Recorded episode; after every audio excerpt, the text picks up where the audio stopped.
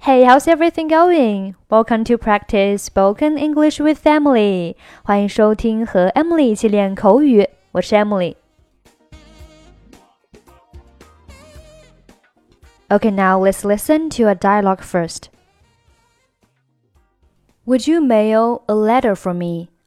My hands are full.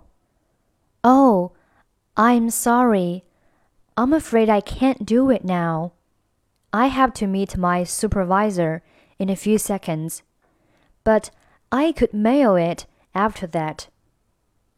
That's fine. We're going to drop in and see Jimmy tonight. Don't forget it. I won't. Thanks. See you. Don't mention it. See you. Okay, now let's take a look at the dialogue. We are going to drop in and see Jimmy tonight. Don't forget it. 这里 drop 和 in 可以连读成 dropping, dropping, dropping. and 末尾的可以不用发音，don't 末尾的也可以不用发音。forget 和 it 可以连读成 forget it, forget it, forget it. We are going to drop in and see Jimmy tonight. Don't forget it.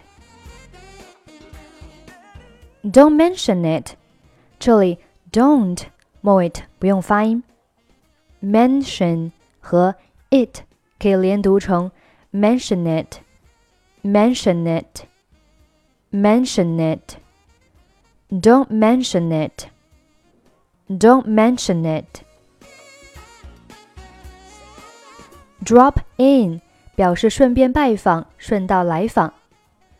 Oh, I just drop in on him for a chat. Oh, 我只是顺便来和他聊聊。Oh, I just drop in on him for a chat. Please drop in when you are free. 请有空的时候顺便来玩一玩。Please drop in when you are free. My hands are full 表示我手头很忙，或者是我手上东西太多，没有办法做某事。I'd like to go with you, but my hands are full. 我很想和你一起去，但是我手头事情多。 I'd like to go with you, but my hands are full. Can you help me with the bag? My hands are full. 你能帮我拿一下包吗？我的手上东西多，拿不了。Can you help me with the bag? My hands are full. Don't mention it，表示别提了，或者是不客气。 I'm sorry to have troubled you. 很抱歉麻烦你了。Don't mention it，没有的事。I'm sorry to have troubled you. Don't mention it. I apologize for what I've done. 我对我所做的事情向你道歉。Don't mention it. 别这么说。 I apologize for what I've done. Don't mention it. Okay, now let's listen to a slow version of this conversation. 我们来听一下这篇对话的慢速版本，记得和 Emily 做跟读训练。Would you mail a letter for me? My hands are full. Oh, I'm sorry. I'm afraid I can't do it now.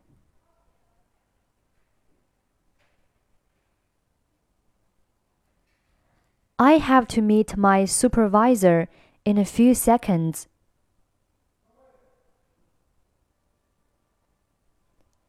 But I could mail it after that.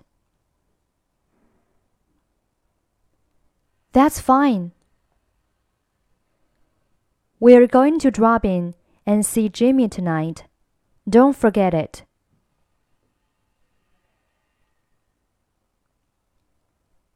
I won't. Thanks. See you. Don't mention it. See you.